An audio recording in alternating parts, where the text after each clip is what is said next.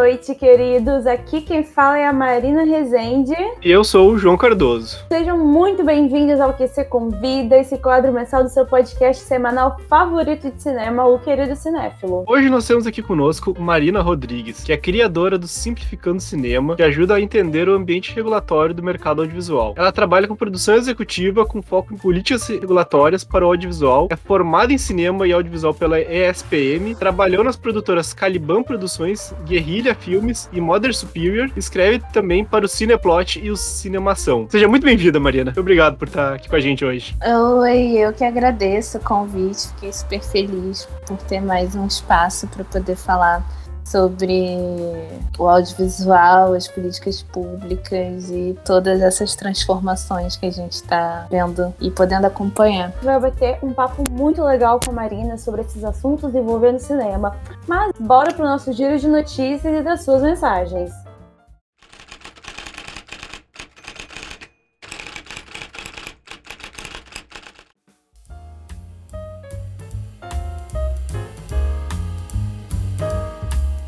Morreu nesta quarta-feira o cineasta Melvin Van Peebles, aos 89 anos. Ele é considerado o pioneiro do cinema negro norte-americano. Van Peebles nasceu em Chicago em 1932 e se formou em literatura antes de servir por três anos na Força Aérea dos Estados Unidos. Em 57, ele filmou seu primeiro curta-metragem, Pick Up Man for Harry. Em Hollywood, o primeiro e único longa-metragem dele foi Watermelon Mandy, em 1970. A carreira dele foi consolidada no cinema independente, com filmes voltados ao Black Exploitation, juntão de Black e Exploitation, movimento cinematográfico dos anos 70 que lutava por mais protagonismo negro nos filmes norte-americanos, atrás e diante das câmeras. Os habitantes de Mogadishu, a capital da Somália, assistiram nessa quarta-feira a primeira projeção de cinema em 30 anos, um evento cultural cercado por rígidas medidas de segurança. O local da exibição foi o Teatro Nacional da Somália, doado pelo líder chinês Mao Zedong em 1967. Ele testemunhou décadas tumultuadas nesse país do chifre da África. Foi alvo de ataques suicidas e serviu de base para senhores da guerra. Abre aspas. Será uma noite histórica para os somalis, fecha aspas, disse seu diretor Abdikadir Abdi Yusuf horas antes. A programação de estreia, dois curtas do diretor somali Ibrahim CM, Rus e Date from Hell. A entrada custou cerca de 8,50 euros cerca de 10 dólares. Um preço alto para muitos habitantes de Mogadishu. A capital já teve muitos cinemas, mas eles fecharam quando a Guerra Civil estourou em 1991. Mais de 80 filmes nacionais clássicos e contemporâneos serão exibidos online no festival Satire Cine Biju, produzido pela companhia Oi. O evento, que começa nessa quarta-feira e vai até o dia 29, faz parte do projeto de reabertura do tradicional Cine Biju em São Paulo. As transmissões acontecem pela plataforma Simpla Play e os ingressos custam a partir de R$ 5,00, disponibilizando o filme de 3 a 7 dias De acordo com o um relatório do The Hashtag Show, a Warner Bros. Pictures está desenvolvendo um filme do Capuz Vermelho, exclusivamente para o HBO Max. O filme adaptaria a história em quadrinhos Morte em Família, que já viu que viu Jason Todd ser morto pelo Coringa e depois ressurgir como um novo vigilante anti-herói em Gotham City. Asa Noturna, Dick Grayson, deve ter uma participação especial, criando assim uma conexão com o filme anunciado há vários anos. Na época, Chris McKay havia sido escolhido para dirigir. Nenhum acordo foi fechado para Capuz Vermelho, mas Chaka King e Robert Machoyan e Rose Glass estariam bem cotados para a direção. O papel principal, por outro lado, tem um favorito. O papel principal, por outro lado, tem um favorito, Tanner Buchanan, conhecido por Cobra Kai. Depois de muito tempo, sem nenhuma atualização, foi anunciado hoje o título oficial e a data de estreia do terceiro filme de Animais Fantásticos, com o nome Fantastic Beast: The Secrets of Dumbledore. Animais Fantásticos: Os Segredos de Dumbledore em tradução livre. O novo longa da franquia estreia nos cinemas em 15 de abril de 2022 e deve focar na história de Alvo Dumbledore, diretor de Hogwarts na saga Harry Potter. Esse foi o giro dessa semana. Lembre-se que você pode enviar perguntas ou mensagens pra gente através do e-mail queridocinéfilo.gmail.com, informando o seu nome ou pronomes, ou nas nossas enquetes do Instagram, que é arroba queridocinéfilo, assim como o nosso Twitter. Eu sou o Gabriel Pinheiro e ótimo episódio para todos vocês.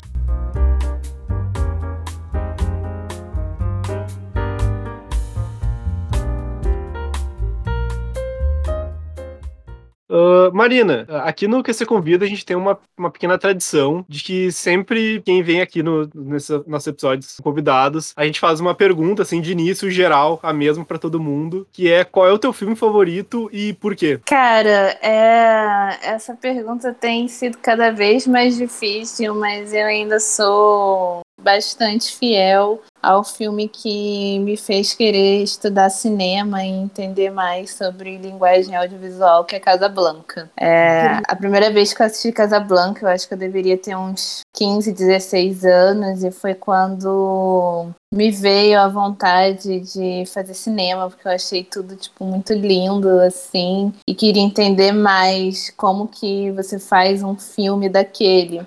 Mas aqui, Mari, olha só, eu já tô íntima de você, hein? É, como que você começou a se interessar pelos esses assuntos que a gente vai discutir hoje, é, por essa questão mais política envolvendo o audiovisual, né? Se aí você puder contar um pouquinho pra gente como foi começar. Eu comecei a me interessar por, pelas políticas públicas no audiovisual no primeiro estágio que eu fiz, ainda na faculdade, numa produtora. É, até então, a minha vontade era de ser diretora de cinema. E quando eu comecei a trabalhar, era isso que eu queria, assim. No Brasil, infelizmente, as oportunidades são muito poucas, né, para você estagiar já é, no setor de direção. Então, quando eu ganhei esse estágio, eu fui colocada para ser estagiária dentro do setor de produção e de produção executiva é, da produtora. Eu não sabia nada, porque até então era uma área que eu não queria fazer, que eu sempre tentava passar para os outros, porque não sei se eu tinha medo, se eu achava muita responsabilidade, de fato é. Mas trabalhando lá, me abriu muito é, a minha visão de mundo com cinema. Então, isso me ajudou a entender a importância das políticas públicas para o nosso audiovisual. E aí, já começando a ter experiência em colocar é, projeto de filme em edital diverso, mandar filme para festival e lidar com esse dia a dia das negociações distribuição, etc. Eu comecei a achar tudo muito bom muito interessante. E eu, como já era uma pessoa muito ativa em discutir política, sempre gostei muito é, de falar sobre política, acabou que essa área me abraçou assim de um jeito sem volta. E depois que eu saí é, de lá, é, um pouco tempo depois começou esse, todo esse desmonte é, do audiovisual brasileiro, é, com Temer. A gente lá ainda chegou a pegar uma época muito complicada da gente ter que abrir arquivo de filmes muito antigos, porque a produtora acabou sendo denunciada para o Ministério Público. Então, tá nessa linha de frente, nessa transição de governo Dilma para o golpe do Temer, é, dentro do, do audiovisual foi, foi muito violento assim para todo mundo que trabalha com isso. Então foi nessa época assim que eu comecei a ver a necessidade de produzir meu próprio conteúdo para isso, porque eu via também na internet é, que as pessoas não tinham muita habilidade para lidar com esses temas. E aí eu criei o Simplificando Cinema, que é um blog que vai estar tá tá para ser reativado. É, e comecei a falar sobre isso. Tu falou um pouco dessa relação burocrática e política que está tendo, mas eu queria que pudesse nos explicar um pouco qual, uh, qual a importância desses órgãos que regulamentam o nosso cinema, como o Ancine e o FSA. É, os órgãos públicos, eles têm um papel fundamental no, no audiovisual, não só brasileiro, como é, em todo o mundo, porque, em primeiro de tudo, a gente tem sempre que lembrar que nenhuma indústria audiovisual vai ser hollywoodiana. Isso não existe, isso é algo que nunca vai acontecer, nem aqui, nem na Europa, e nem em qualquer outro lugar que seja super desenvolvido com cinema. E não vai acontecer porque Hollywood foi criada como um modelo de dominação, né? A Hollywood ela já foi elaborada como parte de, de uma estratégia para você ter domínio é, cultural e implicar a sua cultura, né, a cultura norte-americana em outros povos. Que o cinema mundial começa a fazer esse caminho contrário, né, de tentar deter esse avanço, porque uma vez que você deixa ser dominado por uma cultura estrangeira, que você deixa de ser dominado por um mercado estrangeiro, você perde completamente é, a sua identidade cultural. E aí, para você ensinar seu povo é, a respeitar é, o seu igual e a defender o seu país já é muito difícil, porque ele já está tão envolto a uma realidade que não pertence a ele e que por vezes é muito imaginária. Então, a Europa sempre foi pioneira nessas coisas é,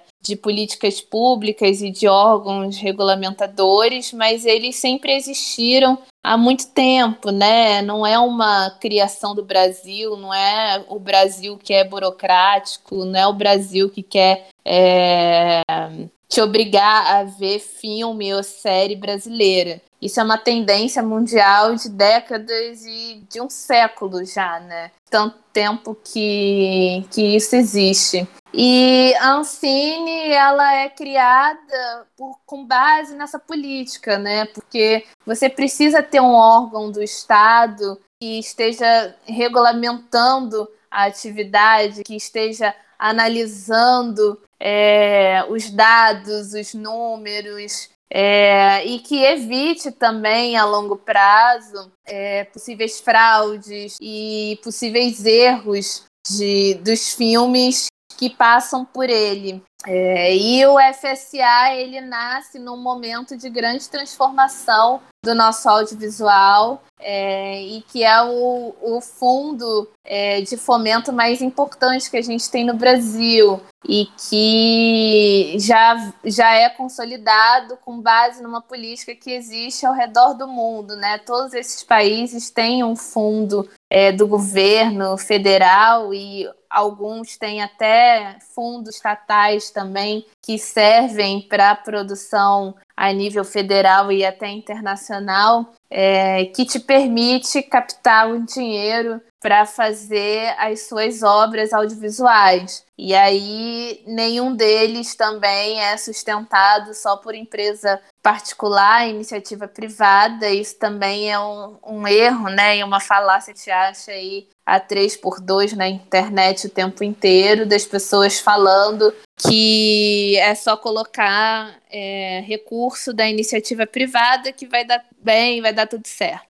Depois que a gente teve a aprovação da lei do CA, que o fundo setorial ele teve um protagonismo muito maior, porque com o marco regulatório da TV a cabo e entrando dinheiro do Condecine, dessas empresas de telecomunicações, como é a Clara, a Sky e outras, é, a gente teve a possibilidade de começar a internacionalizar o nosso cinema é, no século XXI, que era uma coisa que foi muito difícil da gente fazer, porque a gente vinha de uma década é, ali final do século XX muito difícil por conta do colo e depois com o nascimento da Ancine na virada do século. Então eu até diria que a gente conseguiu elevar esse status de protagonismo até muito rápido, né? Em menos de 20 anos, a gente já está rodando aí mercados internacionais e em qualquer lugar que você vá, as pessoas têm um respeito muito grande pelo mercado brasileiro. É, e e tudo isso, infelizmente, está aí ameaçado por esse governo. É, e se a gente tivesse os investimentos na saúde plena é, do que era antes, a gente poderia estar tá até numa situação melhor de, econ é, de economia e até de prevenção do Covid, né? Porque hoje, como você não tem dinheiro, então você também não tem como garantir a segurança é, dos seus trabalhadores num set de filmagem. E tudo isso é muito importante para o momento, principalmente para a gente conseguir ter uma retomada. Uhum. É, aí, nessa questão, você já, é, já entrou na próxima pergunta que a gente estava pensando. É que, assim, muito se fala no cinema que, assim, é, é, bom investir porque ele traz cultura. Mas, assim, o que, que você acha que o cinema nacional forte ele pode trazer para um país além de cultura? Porque é legal que você tá, to, é, tocou na parte dos trabalhadores, porque parece que as pessoas assim acham que um filme é só ator e diretor, né? A gente tem muito essa ideia, né, de que é, o filme ele só serve para fins artísticos. Tanto que até recentemente eu fui até um pouco massacrada por algumas pessoas no Twitter, porque eu joguei aquela brincadeira lá do dono do filme, é, sendo que nem eu acredito que exista dono nenhum, né? Mas foi interessante ver as respostas da, das pessoas sobre isso. E aí, é, muita gente acaba não percebendo o legado econômico que o mercado audiovisual tem para um país, né? É, quando a gente fala que vai investir em filmes, é, não é um dinheiro que vai só para pagar o roteirista, o diretor, o elenco. É, ele paga técnicos é, e ele paga pessoas que são contratadas para fazer aquele filme é, de maneira indireta, né? E aí o que, que é isso? É você precisar de uma empresa especializada em catering, né? No buffet para prover comida é, para as pessoas, para os técnicos, para os é, para os atores, etc. E aí você tem motoristas que, dependendo do que o seu filme precisa, você precisa ter um motorista especializado de caminhão, você precisa ter um motorista especializado de van, você precisa contratar uma empresa de van, você precisa alugar carro. Então, todas essas pessoas estão ganhando com o audiovisual, porque elas estão sendo chamadas para prestarem os seus serviços. Então é um cliente a mais que a moça do buffet tem, é um cliente a mais é, que o cara que dirige caminhão tem, é um cliente a mais que uma empresa de aluguel de carro vai ter. E vai ter sucessivamente, porque aí você pode até falar, ah, mas tem o cara do Uber que dirige Uber e precisa alugar é, carro, então o cara tá recebendo de qualquer forma. Mas se você for botar na conta do lápis, se você tiver 20 obras sendo feitas ao mesmo tempo numa cidade, olha quanto que isso não rende é, de dinheiro sendo trocado e sendo investido na, na economia, né? E aí você, é, o seu filme, por exemplo, tem é, uma cena que é gravada em outra cidade do Brasil. Você vai até essa cidade, você deixa dinheiro, porque você precisa gastar com hospedagem da equipe, você vai precisar comer, você vai precisar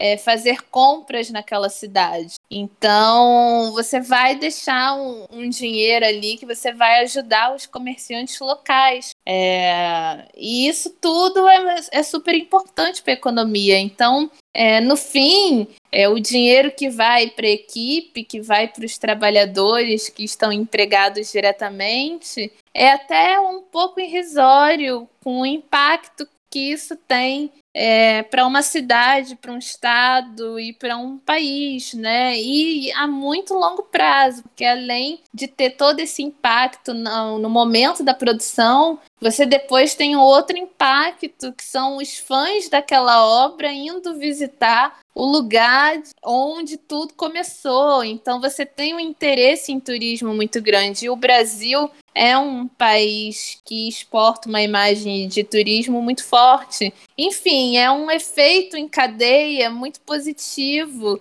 e que não faz sentido isso não ser valorizado, porque é uma coisa muito simples de entender quando a gente se propõe a, a, escutar ou a ler sobre isso. E, e, tu falou assim bastante sobre essa questão do set, como o set de filmagem movimenta a, a, economia e tudo. E como é que isso tem tá sendo agora nesse período de pandemia que a gente está passando? Que quanto se alterou tudo? É, agora a gente tem é, o grande vilão barra Salvador, que é o streaming, né? É, e é, para o set de, de filmagem, isso se tornou muito relevante, porque, querendo ou não, é o único modelo assim que tem chamado produções para continuarem sendo feitas. Só que aí a gente esbarra numa questão muito complicada, que é a falta de recursos e a falta de investimento dessas plataformas também no nosso país.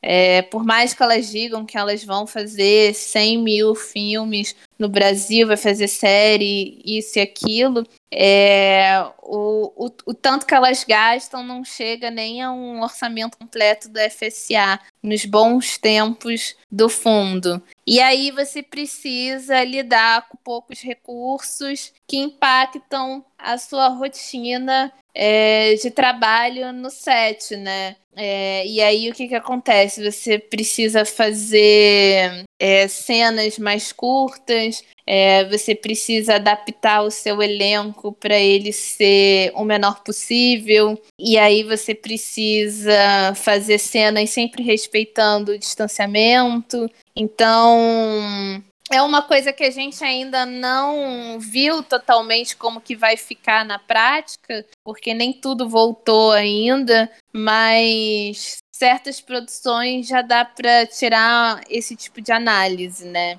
Cada vez mais a gente está é, entrando num túnel onde só as grandes obras vão conseguir prosperar. E isso é muito difícil, porque a gente tem uma juventude brasileira muito interessada no audiovisual e que gosta de fazer audiovisual e que hoje ela está sendo impedida de acessar essas vagas de emprego, está é, tá sendo impedida de realizar suas próprias produções porque ela também não tem dinheiro para cumprir com todos esses requisitos. Você dizer que dessa juventude aí que quer fazer audiovisual e não consegue por falta de dinheiro, eu me incluo nela, ser informado aqui, tem emprego, só chorando. É, e aí, é, justamente eu estava pensando nisso, é, como que você vê a história do Brasil recente, dos órgãos relacionados ao cinema do Brasil, e como que, assim, é, é, é esses órgãos, eles meio que, é, como que eu falo? O que, que, você acha que falta para justamente ter esse investimento,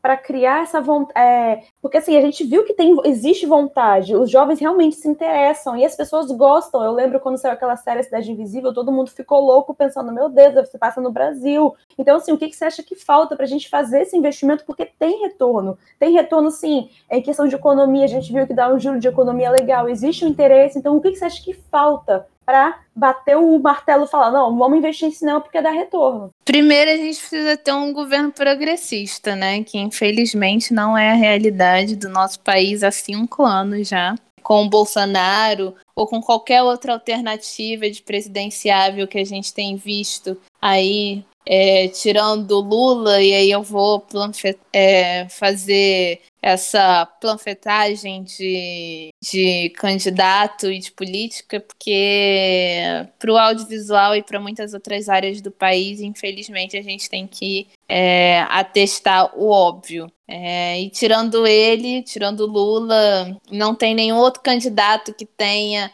é, um, um projeto para isso e nem se incomode de estar tá abrindo diálogo com a classe, que é uma coisa importante a se fazer nesse momento. A gente já deixou de resolver muita coisa nesses cinco anos, o mundo avançou muito e a gente está muito para trás. Então, é algo assim, é um planejamento a se pensar para mais 10, para mais 20 anos na frente que a gente tem, porque. Hum, nada vai ser resolvido com quatro anos, nem com oito anos. Tem que ser realmente assim uma guinada progressista por muito tempo, como foi o caso do Uruguai. É, o Uruguai ele só começou a ter protagonismo no cinema depois que entrou uma frente ampla progressista no país e tirou a direita do poder por muito tempo. Infelizmente, ela voltou agora, mas por quase 20 anos foi uma sucessão de governos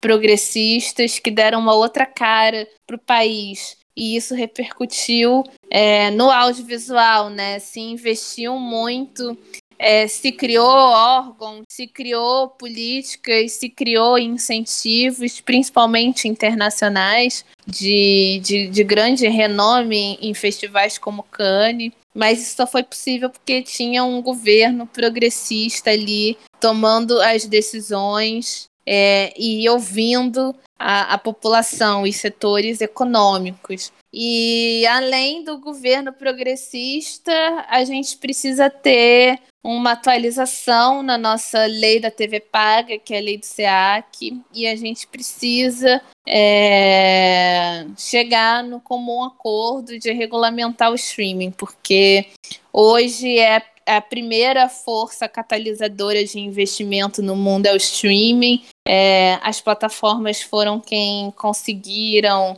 segurar um pouco os investimentos no setor, que deram possibilidade de continuar trabalhos, é, dessas pessoas continuarem recebendo auxílios. É, e até serem enquadradas em alguns países na, na lista de vacinação prioritária é, do governo.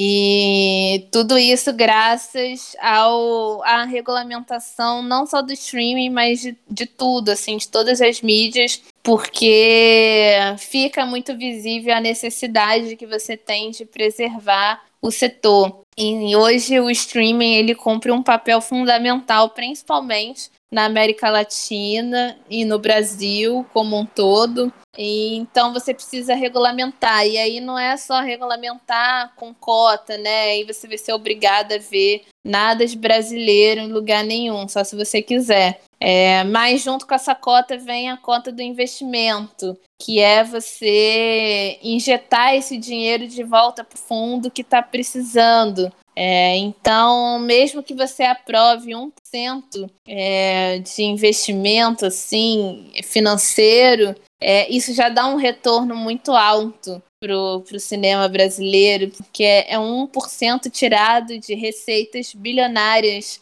anuais desses streamings. Então, para mim, o caminho é esse. Assim, as duas primeiras coisas mais primordiais é a volta de um governo progressista e a regulamentação do streaming. Nossa, e a gente aqui do Querido Cinéfilo é total fora Bolsonaro, é, Lula 2022. Se tiver um orangotango para tentar competir contra o Bolsonaro, eu voto no orangotango, porque pelo amor de Deus, né? É, aproveitando para falar nessa questão de conservadorismo, recentemente a gente viu essa crise Nancine, né? Que teve aquela, aquele caso de algumas produções estão meio que travada e não chegou a ser lançada. Aí você pode falar um pouco mais sobre o que está acontecendo? Porque assim, eu, eu pelo menos não, não sabia sobre o que está acontecendo, sobre por que, eles estão travando alguns lançamentos, essa, essa questão dessas tretas que estão rolando aí. E outra pergunta, esse é o caso do, do Marighella? Estreou ainda? É, o caso do, do Marighella, ele é muito emblemático, né? Porque é, teve muita fake news e muitos achismos é, durante esses dois anos que o filme está tentando ser lançado e não consegue. É, na verdade, o Marighella ele não é um caso de censura, é, ele é um caso de erros da própria produtora, é, de dinâmicas que ela deixou de fazer, de, de pagamentos que ela é, devia ao órgão, porque um órgão regulamentador ele funciona como se fosse um banco, né? Como se fosse uma compra que você faz a longo prazo num cartão de crédito e você tem que pagar. É, você precisa cumprir com aquilo, é, senão você vai ficar sem acesso ao seu cartão de crédito, você vai ficar sem acesso a um financiamento bancário, seu nome vai ficar na SPC se você não pagar. E é a mesma coisa que acontece, assim, se você não paga, se você não cumpre é, com as disposições é, legais ali que você precisa cumprir, é, não tem como você conseguir mais dinheiro para terminar seu filme, ou para finalizar seu filme, ou para jogar ele para exibição mesmo. E esse é o primeiro ponto do Marighella. O segundo é que é um filme que ele já poderia ter sido lançado. É, e ele só não foi por conta de uma estratégia, de uma decisão da equipe de distribuição e de produção do filme. Eu acredito eu assim que eles não queiram é, lançar um filme dessa magnitude em poucas salas do cinema, né? Eles querem ter um parque exibidor é, ativo de novo para poder ser um, um grande lançamento. É, e aí muita gente pergunta, ah, então por que, que não lança direto no streaming? Mas aí tem uma cláusula lá, é, quando você faz um filme com recursos da FSA, que você precisa priorizar a janela do cinema. E, infelizmente, por a gente estar vivendo essa pandemia sob um desgoverno muito grande do Bolsonaro, é, as negociações que os distribuidores tentaram fazer com a Ancine não avançaram muito nesse sentido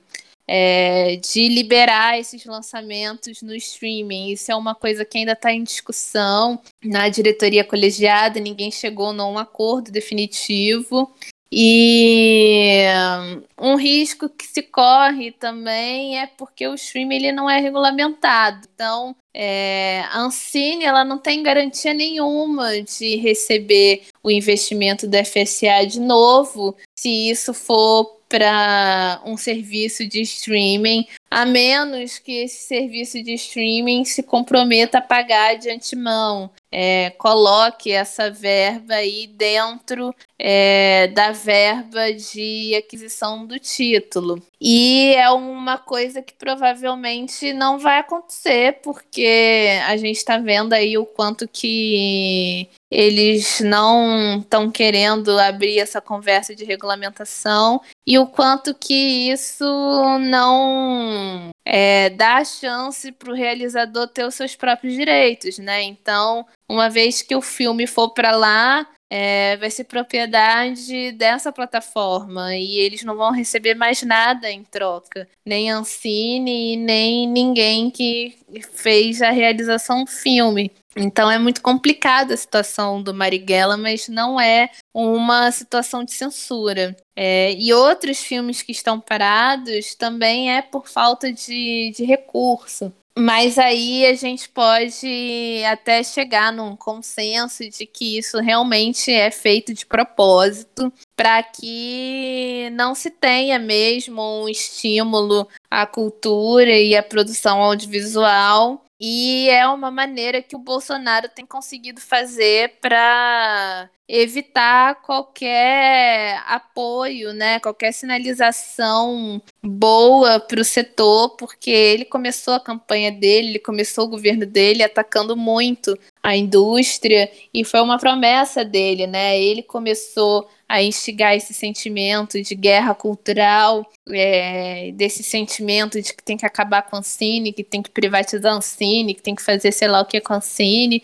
E como ele não consegue, porque a Ancine é uma autarquia e ele não consegue acabar com isso por decreto, ele teria que entrar numa briga no Congresso que já tá com muita preguiça dele, ainda tem vários outros pepinos para resolver, porque a pandemia continua desenfreada. É, então não é jogo para ele. O que ele consegue fazer é isso: é tentar desmontar, é tentar indicar pessoas sem nenhuma experiência técnica e nenhuma experiência no mercado é, para cargos de destaque na diretoria colegiada. É, e aí ele vai é, ele vai tentando ganhar tempo, né? Ele não tem plano nenhum para fazer e ele só vai deixando lá enquanto ele instiga a base apoiadora dele a odiar toda e qualquer possibilidade de progresso de políticas públicas para o audiovisual. É,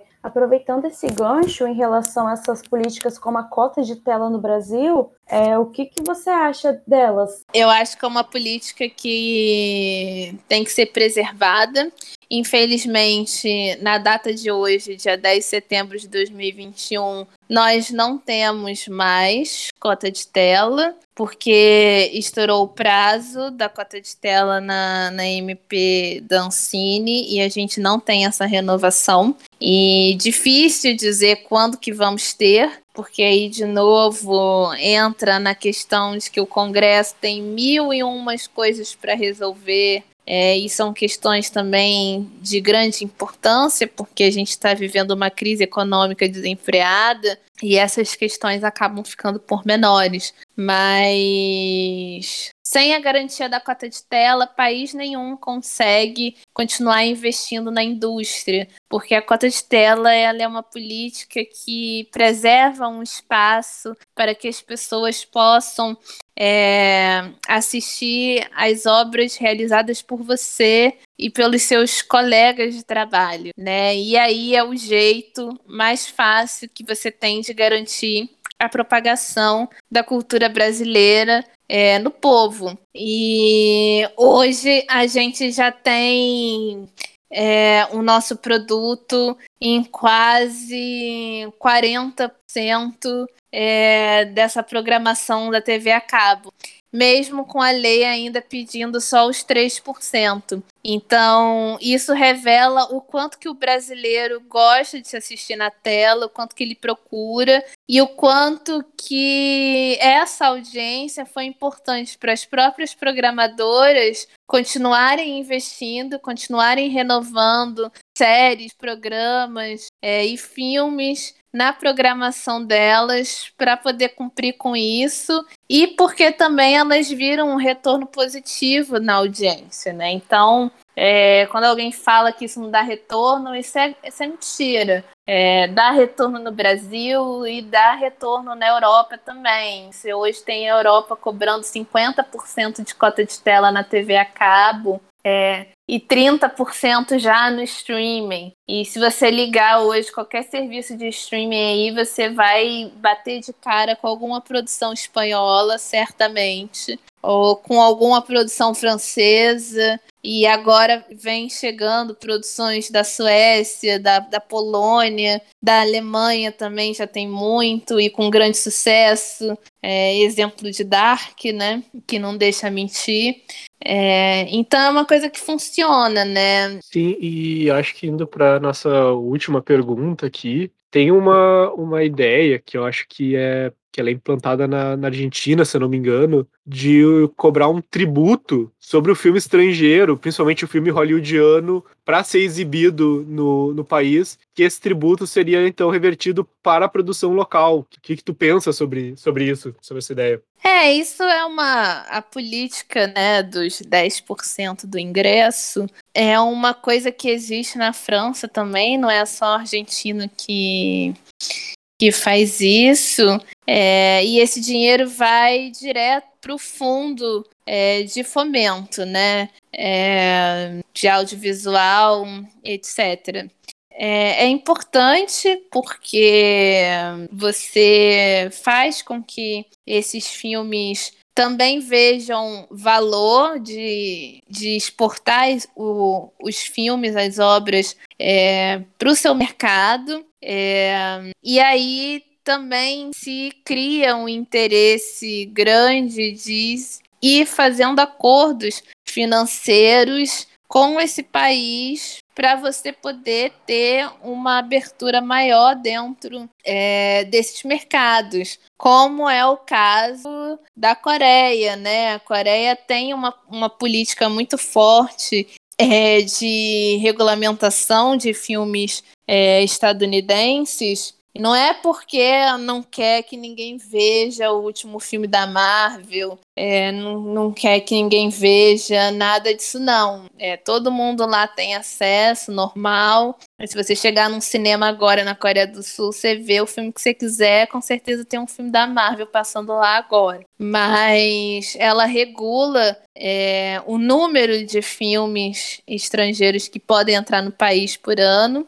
e aí, se você quiser colocar acima dessa cota, você precisa investir no país. E aí, como que você investe? Você investe levando produções para lá. Né? Então, quando a gente fala, nossa, é, esse blockbuster aqui do meu super-herói favorito foi todo gravado na Coreia do Sul, que lindo, que, ino que inovação, que, que, que nossa, que ótimo, que maravilhoso. Mas, na verdade, além de ser inovação, que a Ásia ela conta com grande tecnologia nas suas cidades, né? E isso acaba pesando para muitas histórias audiovisuais. Mas é por conta disso, né? É Hollywood que quer continuar colocando filmes lá, porque deu certo essa parceria de você levar produções para serem filmadas lá, você investir na cidade, você investir no país, e ele te dá um retorno financeiro muito grande. É isso que o Brasil tinha que fazer também a longo prazo para tentar é, diminuir essa dominação de, de títulos estrangeiros, de títulos norte-americanos no cinema o tempo inteiro. É muito legal essa, essa visão que você deu, porque eu realmente eu entrei aqui é, nesse papo como uma leiga, apesar de gostar muito de cinema, não conhecer essa parte, estou saindo assim com uma visão muito mais ampla acerca de cinema, acerca dessas políticas públicas e, como sempre, atestando mais uma certeza na minha vida que, que quando o Bolsonaro sair do poder, o Brasil vai virar aquele folheto dos testemunhos de Jeová, onde tem as crianças beijando os tigres, sabe? Onde tudo é lindo e maravilhoso. Pior que é verdade, porque tá difícil. Está difícil para todo mundo, qualquer lugar. É. Cara, mas é aquela coisa, né? Nós, como artistas, a gente tem que ser o, o último a perder a esperança, então vamos continuar torcendo aí para ver essa mudança, porque realmente é, existe um amor muito grande do brasileiro pelo cinema. E, gente, o que você convida dessa semana vai ficando por aqui. Nós, de toda a equipe do Querido Cinéfilo, a gente te agradece muito, Marina, pela sua participação. Cara, foi muito esclarecedora, foi um papo incrível. Realmente, eu. Nossa, parece que você tá há três horas falando de tanta coisa que eu aprendi. Eu tô até que meio.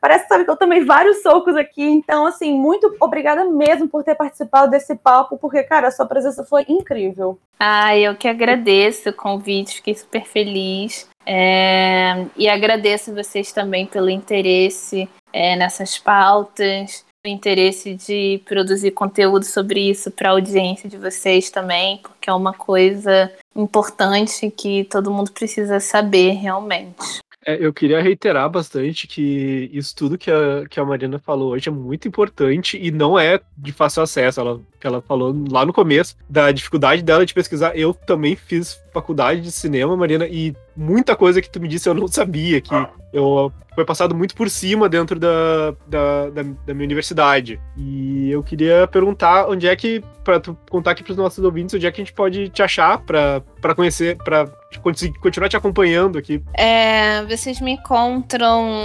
no Twitter, né? Arroba Nina B. Rodri. É, e no Twitter também, arroba Simplificacine, que é o Twitter do meu projeto. E no Instagram eu também tô lá no arroba Simplificando Cinema. É, é os lugares que eu mais posto, assim, que eu mais trago notícias. É, principalmente no arroba Nina, é, e escrevo também para Cinemação mensalmente, para o Cineplot, é, todos falando sobre mercado e sempre atualizada com as questões que estão acontecendo agora. E para você, nosso ouvinte, que quer ouvir mais esse assunto, vocês podem ter certeza que a gente vai procurar trazer mais, porque assim, a querida cinéfilo não tem medo de levantar bandeira, a gente é progressista, a gente luta pelo cinema, a gente quer um governo progressista também, a gente é fora Bolsonaro, então assim, é, espero que vocês fiquem preparados para mais tipo de assunto assim que vocês tenham gostado, né? E então assim, fiquem ligados no nosso site oficial, nas nossas redes, nossas redes sociais para mais conteúdo do querido cinéfilo, né? Querido cinéfilo militante hoje. É,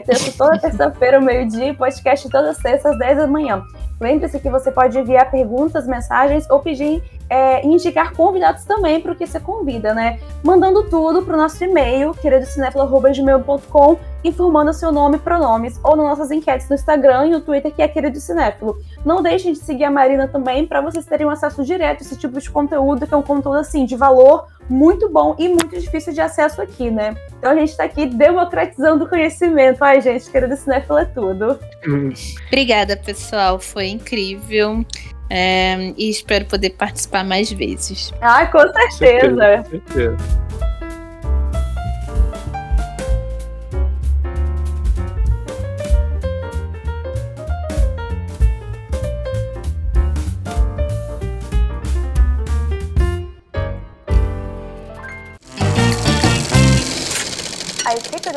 Cinéfilo é formada por André Germano, Fernando Caselli, Gabriel Pinheiro, Giovana Pedrilho, João Cardoso e Marina Rezende.